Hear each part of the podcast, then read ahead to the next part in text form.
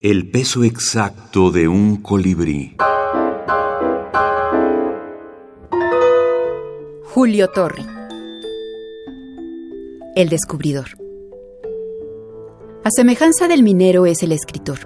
Explota cada intuición como una cantera. A menudo dejará la dura faena pronto, pues la veta no es profunda.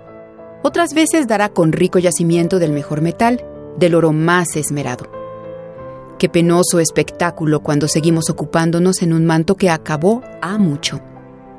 En cambio, qué fuerza la del pensador que no llega ávidamente hasta colegir la última conclusión posible de su verdad, esterilizándola, sino que se complace en mostrarnos que es, ante todo, un descubridor de filones y no mísero barretero al servicio de codiciosos accionistas.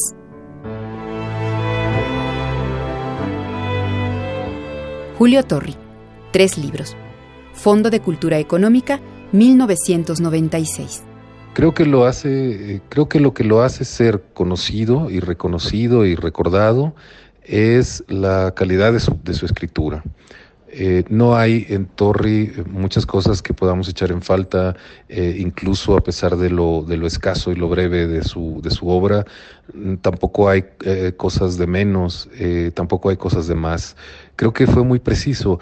Eh, hay, una, hay una frase que a mí me gusta mucho de, Richard Ford que dice que eh, es muy difícil eh, escribir lo justo, que casi siempre juzgamos que los escritores escriben o muy poco o demasiado que lo difícil es escribir lo justo.